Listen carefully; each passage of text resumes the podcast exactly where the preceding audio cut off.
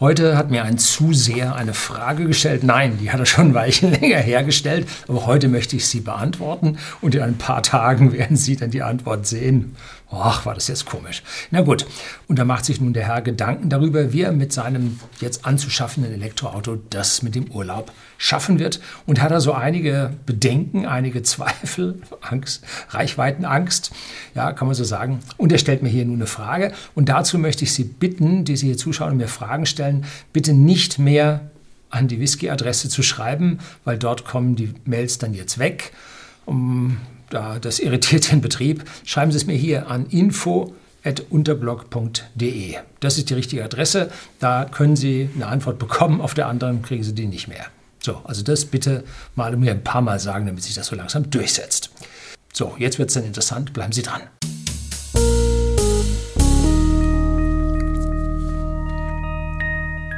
Guten Abend und herzlich willkommen im Unternehmerblog, kurz Unterblog genannt. Begleiten Sie mich auf meinem Lebensweg und lernen Sie die Geheimnisse der Gesellschaft und Wirtschaft kennen, die von Politik und Medien gerne verschwiegen werden. So, ein Herr V.B. betreff Unterblog Zuschauer Fragen zur Ladeinfrastruktur E-Autos im kommenden Sommer. Hallo Herr Lüning, zunächst einmal herzlichen Dank für Ihre vielen, vielen Videos zu unterschiedlichen Themen, die ich sehr gerne ansehe oder auch nur anhöre. Ja, meine Podcasts werden mittlerweile schon zu 10% ungefähr oder 12% jetzt aufgerufen. Egal ob zu Verkostung, E-Autos, Solar und der vielen weiteren Themen, ich lasse fast nichts aus. Ja, danke schön, freut mich, dass ich hier dann den kleinen Radiosender auch bieten kann. So, prima, dass Sie die Zeit und Energie aufbringen. Vielen Dank dafür und weiter so. Natürlich bin ich nicht bei allen Themen Ihrer Meinung. Ja, so muss das sein. Aber das ist ja durchaus von Ihnen erwünscht und regt trotz alledem zum Nachdenken an. Darum geht es. Wir müssen in unserer Gesellschaft mehr untereinander austauschen, müssen Denkverbote einreißen und müssen miteinander reden und Argumente austauschen. Damit müssen wir nicht immer, wir kommen dann zu dem gemeinsamen Schluss, dass wir nicht auf einen gemeinsamen Punkt kommen. Ja, auch das ist richtig. Ne? So, letztlich waren Sie der Initiator für mehrere PV-Anlagen, ich und Freundeskreis. Die Entscheidung lag nach Abwägung natürlich bei uns. Bitte sehr, freut mich. Ich freue mich über jedes E-Auto, was verkauft wird und jede äh, Photovoltaik, die installiert wird und jeder Hausakku, der läuft, freue ich mich jedes Mal ganz besonders drüber. Und für mich steht ein Fahrzeugupdate an, sagt er, und ich werde zum Jahresende auf jeden Fall auf ein E-Fahrzeug wechseln. Das heißt Jahresende 2021. Die Entscheidung ist bereits gefallen, denn derzeit nutze ich als Zweitwagen lediglich ein E-Fahrzeug mit minimaler Reichweite. Ja, wenn es ausreicht, warum nicht? Ne? Selbst dies hat uns bereits so überzeugt, dass der Verbrenner wie ein Relikt aus alten Zeiten erscheint. Ja, ich bin letztens wieder Leihwagen gefahren. Boah, das ist ein Relikt aus alter Zeit. Was mich jedoch interessiert und wo wir im Bekanntenkreis nicht zu einer einheitlichen Meinung gekommen sind, betrifft die Lademöglichkeiten in diesem Jahr zu den Stoßzeiten. Tja, und auch das sehe ich tatsächlich als ein gewisses Problem an, was wir in der Zukunft noch lösen müssen, aber es zahlreiche ja, Lösungswege dafür gibt und die möchte ich Ihnen gleich hier mal aufzeigen. Es gibt nicht jetzt schon Lösungswege, äh, nämlich mindestens zwei und in Zukunft wird es da noch mehr geben. So, mit Stoßzeiten meine ich primär die künftigen Urlaubsreisezeiten. Die Anzahl von reinen E-Fahrzeugen wie auch Hybridfahrzeugen nimmt dank der hohen Förderung stetig zu. Wenn nun die Reiseslots, ja, ob das nun die hohe Förderung ist oder weil die Leute mittlerweile soweit sind. Nun gut. Wenn nun die Reiseslots Ostern, Pfingsten, Sommer beginnen, sofern Reisen überhaupt noch durch unsere Punkt, Punkt, Punkt, Politiker wieder erlaubt werden und ein Großteil der E-Fahrzeuge auf der Straße sind, kann bzw. wird es punktuell zu Engpassen kommen. kommen. Wird es punktuell zu kommen. Ja, gut. Genau an dieser Stelle gibt es derzeit aus meiner Sicht keine massentaugliche Lösung. Und aus genau diesem Grund fahre ich Tesla. Das sind die einzigen auf der Welt, die proaktiv ihre Ladeinfrastruktur massiv, massiv ausbauen. Es gibt jetzt den ersten reinen Tesla-Ladepark in Deutschland mit 40 Stalls. Das muss man sich mal vorstellen. Und ja, so ein Energieprovider stellt da vier Dinger auf, ne, irgendwo an einem Parkplatz. Ne? Tesla macht das Zehnfache. Ganz massiv. Und da wartet man an solchen Riesenladestationen, wartet man nicht lange. Und ich habe in meinem Leben erst zweimal so zwischen fünf und zehn Minuten jeweils an der Ladestation gewartet. Und das war in den Niederlanden und zwar einmal an einem Hotel und einmal an der Tesla-Werkstatt in Amsterdam, wo es voll war, weil die ganzen Taxis da geladen haben. Ne? Da ist dann noch Tesla mit den Taxifahrern ein bisschen über Kreuz gekommen. Und äh, ich weiß nicht, wie es jetzt da bei Amsterdam und dem Charger da nun steht. Das ist allerdings jetzt sechs Jahre her und mittlerweile ist ja eine ganze Menge noch dazu gebaut worden. Und jetzt geht es weiter. Ich meine, nicht einmal im Stromnetz zu den Hauptreisezeiten sollte PV einen guten Anteil leisten können, sondern vielmehr die Anzahl der Ladepunkte für die Hauptrouten. Ähm, dazu muss man sagen, heute haben wir als Strombedarf für die Elektroautos eine minimale Menge, das merken Sie nicht mal hinterm Komma.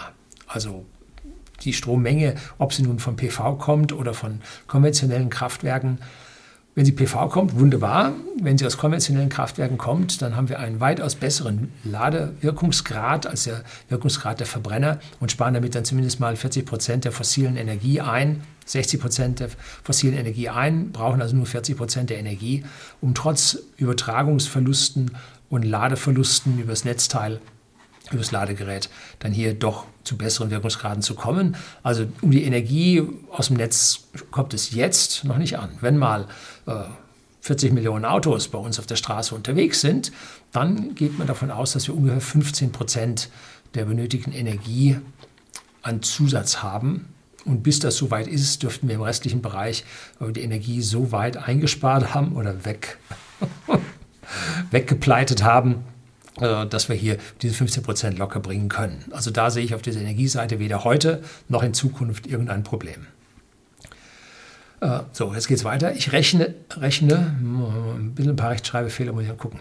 Ich rechne mit teilweise erheblichen Wartezeiten, da die Anzahl der Ladesäulen zwar deutlich ausgebaut werden, jedoch nicht ausreichen dürfen. Wenn wir dann einen Rastplatz mit zum Beispiel 20 Ladesäulen haben, wird wohl auch die Leistung je Ladesäule sinken. 20 mal 150 kW wären 3 Megawatt und wohl nicht zu stemmen. Dadurch verlängert sich die Standzeit und die Wartezeit etc. Das ist noch kein Problem, weil die meisten Fahrzeuge diese 150 kW nicht durchhalten können. Ich kenne also nur ein einziges Auto, was diese 150 kW langfristig durchhält und das ist der Audi e-tron. Die anderen haben zwar im Beginn, so mein Tesla Model 3, mit 240 kW Ladeleistung oder 245 kW Ladeleistung, die fällt aber relativ zügig runter. Und die neuen Supercharger Version 3 haben eine gemeinsame Leistung von 200, von 550 kW ungefähr. Das teilt sich auf sechs Anschlüsse auf. Das heißt, wenn mal alle sechs voll sind, dann kriegt jeder knapp unter 100 aber manche werden schon relativ hoch gefüllt sein, wo es dann vielleicht nur mit 90, 80 oder 70 weitergeht und dann bleibt für die anderen mehr.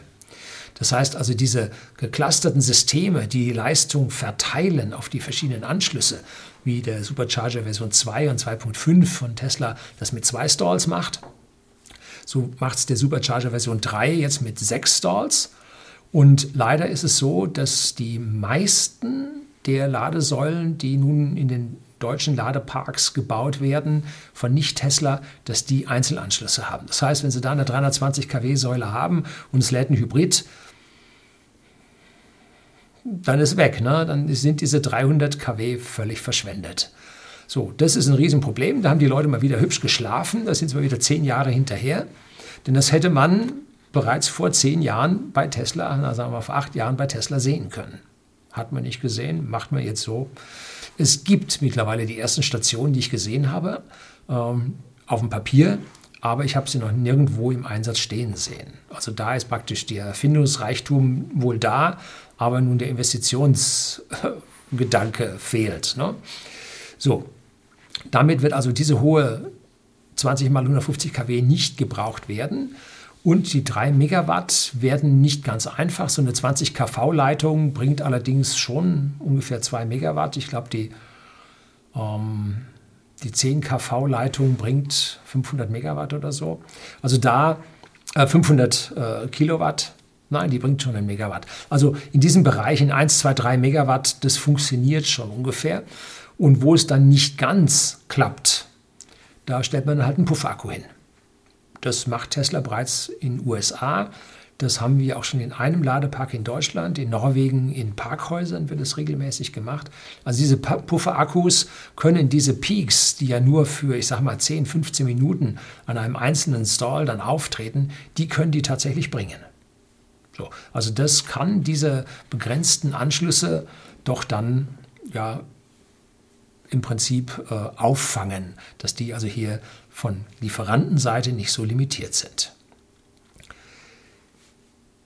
Das Zweite ist, wenn man sich die Ladezeiten an diesen modernen Schnellladern ansieht und schaut sich da im Vergleich die Tankzeiten an den Autobahntankstellen an, dann hat man ein schlauer Mensch, ein Berater ausgerechnet, dass man ungefähr das Siebenfache an Ladepunkten gegenüber der Zapfsäule an den Tankstellen braucht. Nun, wenn man sich Parkplätze anschaut, dann sind diese siebenfachen äh, Ladestationen durchaus aufstellbar und ist auch vom Platz her nicht dieses Problem. So, um es kurz zu machen, wie wäre Ihre Prognose für die Reisezeiten bzw. die Empfehlung für die Reisenden, auch wenn wir davon ausgehen, dass alle mit einem vollen Akku die Reise antreten, das ist selbstverständlich, und mit 50 Kilowattstunden roundabout 300 bis 350 Kilometer zu schaffen sind. Dazu kommt dann noch das Nachladethema am Urlaubsort. Die wenigen Parkplätze werden oder die wenigen Plätze werden gegebenenfalls durch die Hybride genutzt, um günstig und einfach an einen Parkplatz zu kommen. Denn Parkplätze sind in der Regel am Urlaubsort ein knappes Gut. Nun, da wird es dann Blockiergebühren geben, weil die Hybride sind ja irgendwann dann auch voll, dass also man die schon hier von den Ladesäulen vertreiben wird. Ich mache jetzt schon seit 2013 meinen Urlaub mit meinem Tesla und eins ist klar, es gibt auf der Welt mehr Steckdosen als Zapfsäulen. Und zwar viel mehr. Und ich habe bislang immer noch in meinen Hotels Strom bekommen. Sehr oft nur eine Schuko-Dose irgendwo, ne? aber mit Schuko habe ich meinen Wagen, der 100 Kilowattstunden Akkukapazität nominell hat, also irgendwo ein paar 90 kann man laden, äh, in zwei Tagen dann auch voll. Ne? Es gibt praktisch in jedem Hotel diese roten Drehstromdosen. Überall brauchen die für ihre Kehrmaschinen, für ihre Sauganlagen und so weiter. Überall gibt es diese Drehstromdosen. Und man darf jetzt nicht erwarten, dass man diese Dosen kostenfrei bekommt. Ne? Darauf kommt es ja auch am Ende nicht mehr an.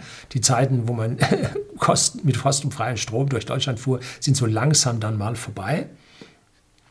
Und äh, wie gesagt, überall habe ich das bislang im Hotel geschafft. Ein einziges Mal habe ich also sehr, sehr wenig bekommen. Ne? Das war dann schon knapp. So, da bin ich dann, das war in, in Spanien, da bin ich dann, bevor die Supercharger in Spanien gebaut waren, 2015 im Herbst oder Spätsommer. Und da sind wir dann noch mal kurz eine Stunde auf den Campingplatz gegangen, sind da am Strand spazieren gegangen und haben am Campingplatz an so einem Stellplatz unseren Strom geladen. Die Dame war auch nett und hat dann den Strom abgelesen. Und wir haben unsere 4 Euro bezahlt und alles gut. Ne? So, ich habe hierzu bisher wenig bis nichts gefunden. Es wäre vielleicht ein mögliches Thema in einem weiteren Ihrer tollen Videos. Danke für die Vorschusslorbeeren. Es gibt da schon ein Video und zwar über den Tesla Destination Charger. Das schreibe ich Ihnen unten in die Beschreibung mit rein. Da finden Sie also dann Details. Und bei mir hat sich die Fahrt in den Urlaub etwas geändert und das wird es in der Zukunft bei den Menschen auch tun. Denn der Individualismus wird stärker werden und der Kollektivismus, dass alle gleichzeitig fahren, dass alle an die gleiche Stelle fahren und so, das wird dann doch erheblich abnehmen. Und die Freizeit, die die Menschen haben, den Urlaub, den sie an Tageszahlen haben, der muss jetzt nicht zwingend von der Zeit bis zu der Zeit dann wirklich verwendet werden, sondern man kann dann mal einen Tag äh, später losfahren, einen Tag früher ankommen und und und. Die Flexibilität ist mittlerweile relativ groß geworden bei den Arbeitgebern. Und bei uns selber ist der Weg bereits das Ziel. Also bei uns beginnt der Urlaub, äh, indem wir von unserem Haus auf die Straße fahren. Da beginnt der Urlaub. Und da wir keine schulpflichtigen Kinder mehr haben, um, haben wir dann auch die Möglichkeiten, hier an einem Mittwoch loszufahren oder so. Ne? So, haben wir auch damals mit Kindern nie gemacht, dass wir uns da zu dieser Zeit auf die Straße quälen. Was soll das, ne? sich da im Stau anzustellen, völlig gestresst. Da brauchen sie den ganzen Tag zum Ausspannen im Urlaubsort. Da fahren sie lieber gleich einen Tag später. Ne? Was soll das? Und wir fahren zu Hause natürlich voll aufgeladen los und unterwegs an den Superchargern laden wir nur sehr schnell bis 50, 66 Prozent voll. Wenn wir dann irgendwann mal gegen Mittag was essen, dann laden wir auch mal auf 80 Prozent voll, weil einfach bis 60 Prozent vollzuladen geht viel zu schnell. Da schaffen sie das Essen nicht. Und gehen dann anschließend in die Hotels mit Tesla Destination Charger. Da, wie gesagt, das Video zu. Und es gibt auch hier das Verzeichnis von Tesla, ähm, wo diese Destination Charger weltweit gezeigt sind. Da können Sie dann in Deutschland reinzoomen und da finden Sie uferlos, ohne Ende.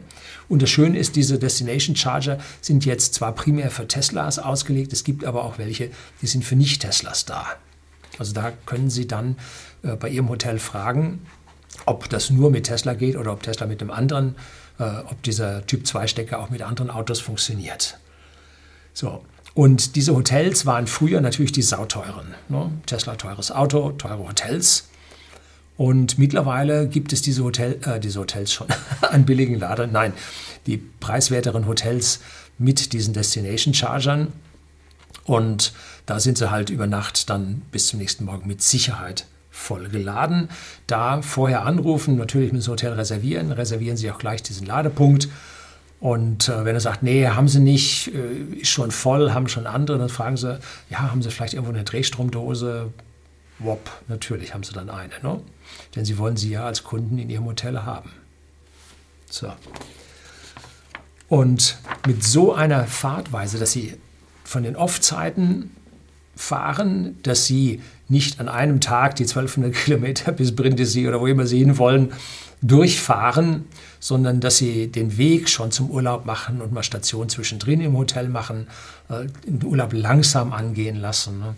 Äh, Verwandtschaft von mir ist war, ist mittlerweile in, im Ruhestand Internist und der erzählte dann auch von einem aus dem Ruhrgebiet von einem äh, Opel-Arbeitnehmer, der dann nach der Schicht äh, um 4 Uhr ins Auto stieg, mit der Familie runterfuhr und wachte dann in Passau im Krankenhaus auf, ne, eingeschlafen. Also so in Urlaub zu fahren, aus meiner Sicht völlig gaga, völlig unverantwortlich. Ähm, ja, so. Mit dieser Strategie kann man auch mit einem Tesla Model 3 mit kleinem Akku, wie Sie sagten, 50 Kilowattstunden, mit kleinem Akku locker mit der Standard Range auf Urlaub fahren.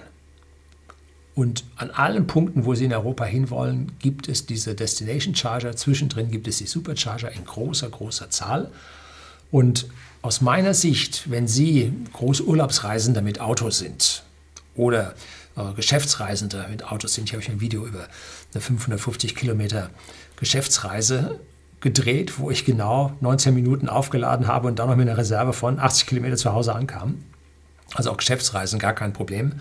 Ähm, das funktioniert mit Tesla. Das funktioniert leider noch nicht mit anderen Autos wie VW, Hyundai, Audi und Konsorten, weil hier nicht die Autos schlecht wären. Nein, nein, sondern weil die Ladepunkte, die Infrastruktur noch nicht wirklich so da ist, wie wir das gerne hätten.